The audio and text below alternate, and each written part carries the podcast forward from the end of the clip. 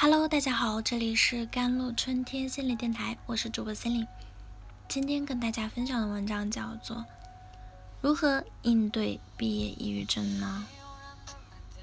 毕业以前，你想象的职场生活是什么样的？在高级写字楼里喝着咖啡，敲着键盘，一边紧张一边期待，觉得自己很快能收获独立和成长。可是实际上呢职场生活呢？或许是住在一线城市的郊区，和三四个人合租，每天挤一个小时的地铁，怀疑自己很差，质疑合作方的无理要求，工作中的焦虑啊、迷茫和无意感，很容易让职场萌新患上一种毕业抑郁症的当季限定疾病。那么，要如何应对毕业抑郁症呢？二零一九年春季啊，布里安娜·贝克在取得了北卡罗来纳大学教堂山的分校的学士学位之后，就去了一家大型的企业担任公共卫生部门的分析师。尽管与其他人在四处找工作的同龄人相比，贝克已经很幸运了，但这份工作。却不是他未来生活中的首选。今年二十四岁的贝克原来计划着直接攻读研究生学位，这一计划落空后，他发现虽然投身于工作会让自己精神振奋，但同时也让他感到劳心伤神啊，陷入了无尽的孤独。他说，在这样一个偌大的团队里。周围却没有与自己年纪相仿的人，我感到自己仿佛是一条小鱼，游进了一望无际的池塘。在大学里，贝克以优异的成绩取得了心理学与跨学科学研究的双学位，出色的表现让他在同学中脱颖而出。然而，进入职场后，上级分配给他的任务却让他不知如何下手。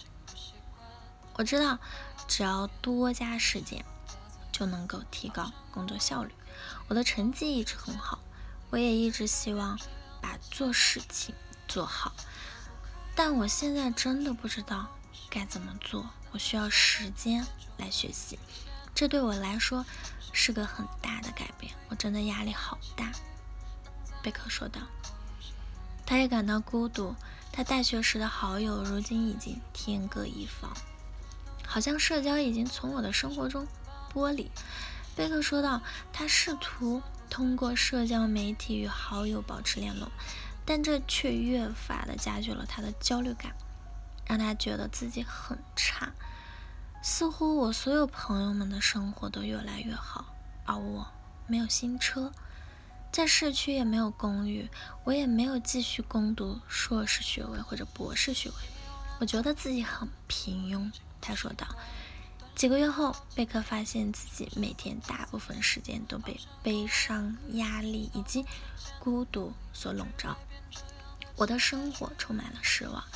过去我还对大学毕业后的生活踌躇满志，而现实却完全超乎了我的意料。要想摆脱毕业后的悲伤与焦虑，首先需要正视并接受自己的感受。彼得森说道：“或许你觉得自己应该保持一种积极进取的态度，但这意味着你在刻意回避自己的内心。相反，你需要做的就是暂时放下一切，去倾听自己内心的声音，不要理会那些刻板啊印象与判断。只有当你承认并接受自己的感受时，才能够去克服它，摆脱情绪低落的挑剔时。”养成健康的生活习惯，保持合理的膳食与充足的睡眠，同时进行有益于身心的运动。当你关注自己的身心健康时，你就能更好的驾驭焦虑感，摆脱抑郁。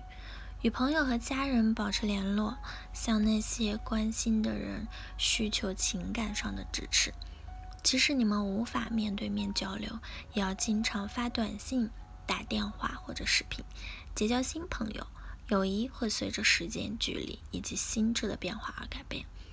要多结交一些志同道合的人，寻找与你志趣相投的伙伴。投身于对你来说有意义的事物，一个明确的目标能够帮助你摆脱消极的情绪。如果你还没有工作，或者你所做的工作完全是为了谋生，那么可以考虑投身于一些对你来说有意义的志愿活动，设定目标，并且一步一步去实现。这个目标可以是花三十分钟来润色你的。简历或者找工作，有时我们一设定目标就希望能够立即实现，以此弥补我们自认为虚度的光阴。但这样一来，目标往往无法实现。如果以上方式仍然无法减轻你的焦虑，可以考虑寻求专业人士的帮助。好了，以上就是今天的节目内容啦。咨询请加我的手机微信号：幺三八二二七幺八九九五，我是 c e l i n e 我们下期节目再见。